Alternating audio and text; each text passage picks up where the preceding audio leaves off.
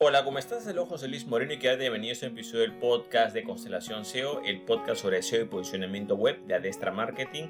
Si es la primera vez que los escuchas, puedes suscribirte para ser notificado sobre futuros episodios relacionados a este tema. Antes de todo, quiero aprovechar la ocasión para desearles un feliz año a todos los oyentes. Espero que hayan pasado unas felices fiestas y todos los éxitos y bendiciones para este año 2024. Bueno, en el presente episodio vamos a hablar sobre algunos contenidos que en realidad son copiados y que publicas en tu propio sitio web y blog, pero que no te das cuenta.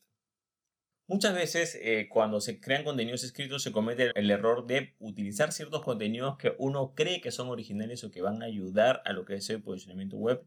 Sin embargo, generalmente el efecto que van a generar va a ser exactamente el contrario. En este punto no voy a mencionar lo más obvio que es copiar y pegar textos. Digamos, te vas a otro sitio web, copias y pegas y lo pegas en tu sitio web. Eso no lo voy a mencionar porque eso es lo más obvio que hay. Eso yo creo que es lo que la mayoría de gente conoce como tal.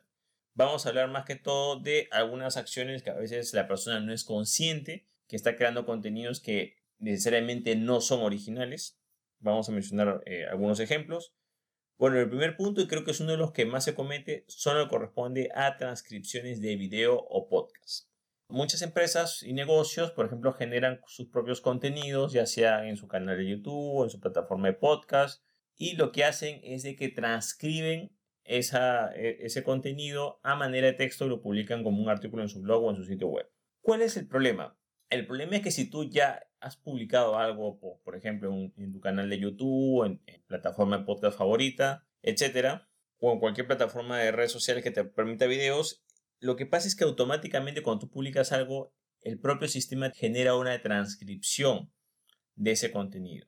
Y ese contenido lo toma en cuenta la propia plataforma y también lo toma en cuenta el motor de búsqueda. Son unas transcripciones que se hacen de forma automática, o sea, la propia plataforma transcribe, no necesariamente transcribe para dártelo a ti, sino transcribe para que la, tanto el motor de búsqueda como la propia plataforma sepa exactamente qué temas estás hablando dentro de ese video o dentro de ese podcast.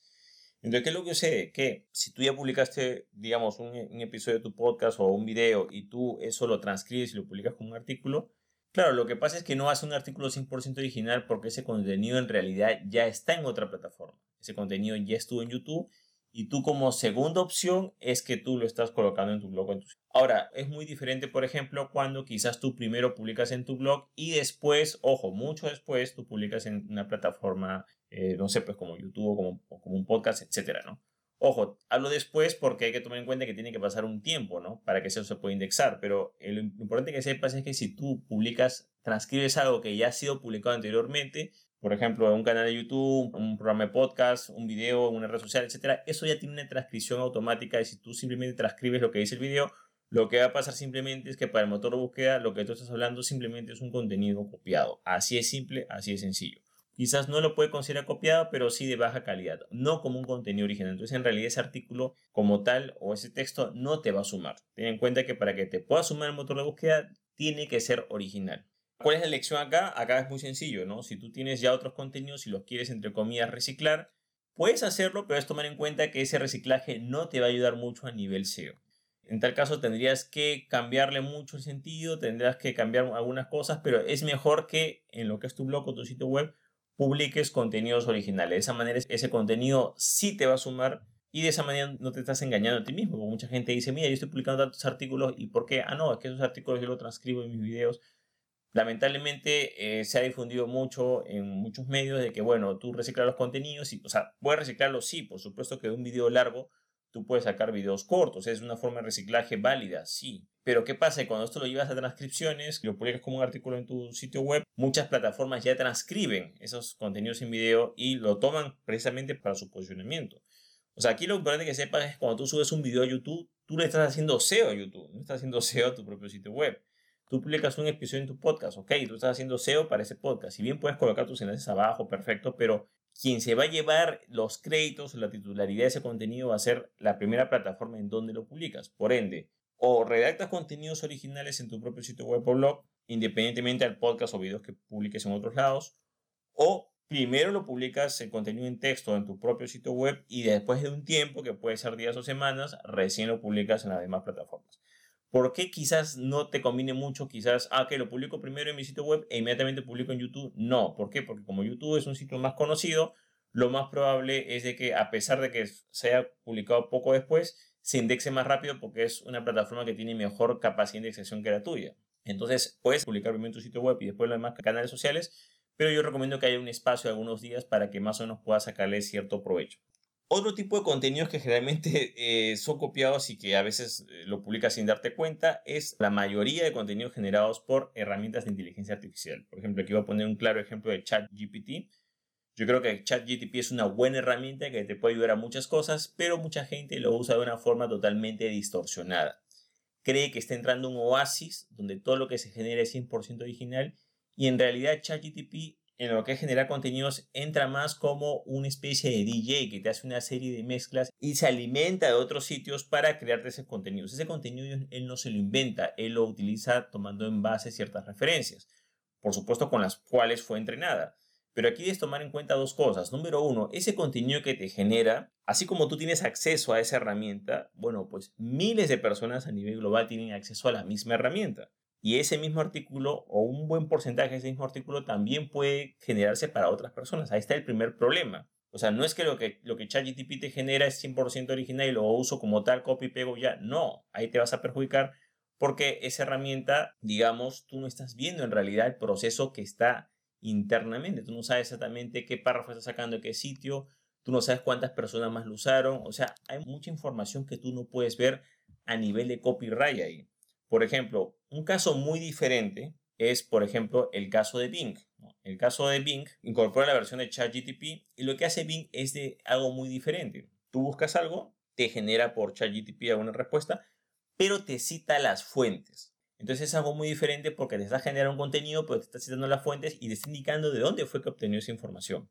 El problema de chat de forma interna es de que, claro, tú ingresas la información, te la genera, pero no aparecen las fuentes y no aparece el proceso. Simplemente menciona de que a partir de tal año fue que está actualizado y listo, ¿no? Y se alimentó con las fuentes que, con las cuales fue entrenada. Entonces, claro, hay que tomar en cuenta de que ese contenido no es que sea 100% original y tú claramente eh, empresas que han comenzado a usar ChatGPT de forma, digamos, sin ningún tipo de control ni criterio han sido penalizadas, por supuesto, porque no saben utilizar la herramienta como tal.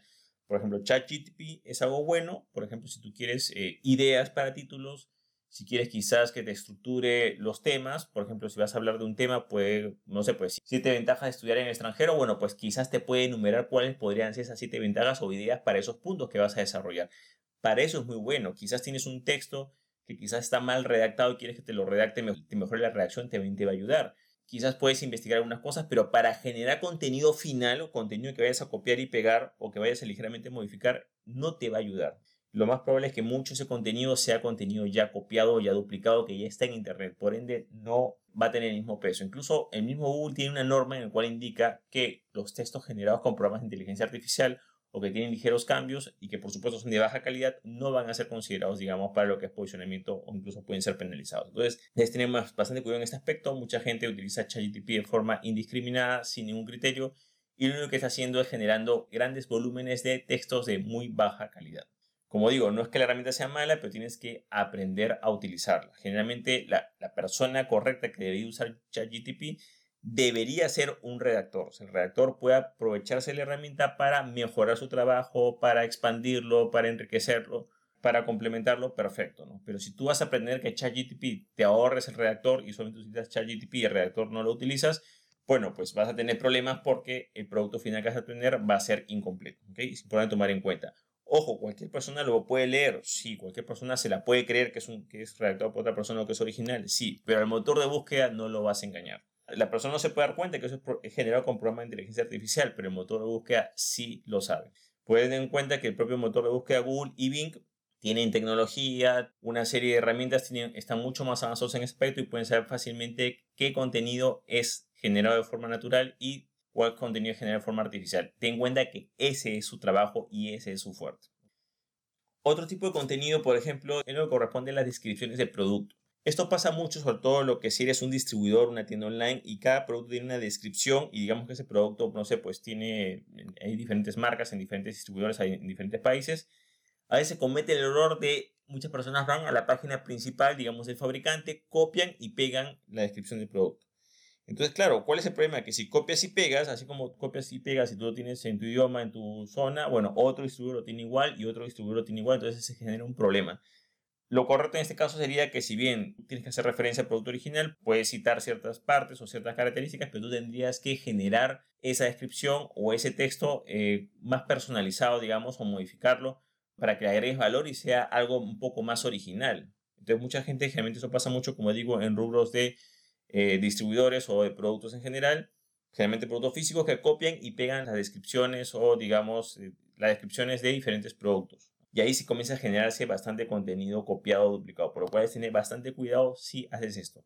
Yo recomiendo que utilices como base alguna información oficial, pero tienes que generar tu propia descripción o tu propio contenido para ese producto para que no haya esos problemas de duplicidad con otros sitios. Eso también, por ejemplo, pasa mucho con lo que son directorios, puede pasar con, digamos, con una online, puede, por ejemplo, pasa mucho con listas de universidades, pasa mucho, o sea, cualquier cosa que, digamos, que haya que describir eh, directorios o que hay varios productos o varias líneas, descripciones sobre todo de productos, eh, etcétera en general, puede pasar esto, por lo cual tener bastante cuidado. Y por último y no más importante, está lo que es el reciclaje dentro de tu propio sitio web. Entonces, por ejemplo, hay personas que dicen, bueno, ya tengo que redactar un artículo este fin de semana o para mañana, bueno, voy a agarrar una parte de ese artículo antiguo que tenía, de este otro artículo antiguo que tenía y este otro artículo antiguo, agarro un poco cada uno y genero un artículo nuevo reciclado. También hay programas que hacen eso, agarran contenido preexistente en tu web y lo ensamblan de tal manera que crean un Frankenstein que parece un contenido original, pero es un contenido reciclado de tu propio sitio web. Esto es bastante peligroso, incluso es más peligroso que copiarse de afuera. ¿Por qué? Porque ten en cuenta que Google penaliza bastante el propio contenido duplicado.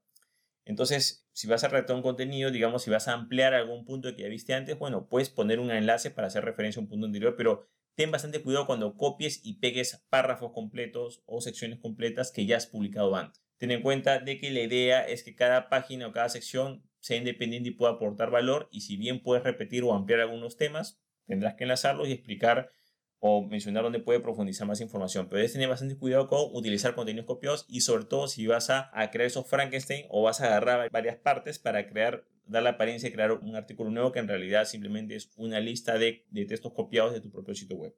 Ten en cuenta que lo que corresponde a duplicidad de textos dentro de tu propio sitio web o dentro de tu propio blog es bastante peligroso, por lo cual es tener bastante cuidado en ese aspecto.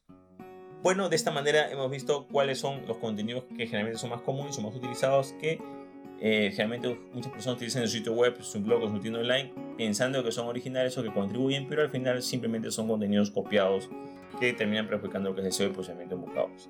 Para finalizar, siempre recomiendo crear nuestro propio contenido, agregar valor. Si vamos a citar a algo o una fuente o lo que sea, podemos hacerlo, pero tenemos que agregar nuestro punto de vista, nuestro criterio, nuestro estilo, como quieras llamarlo, ¿no? Agregar ese valor, agregar ese texto, generar ese texto original para que realmente pueda contribuirte a lo que es la parte de y posicionamiento en buscadores.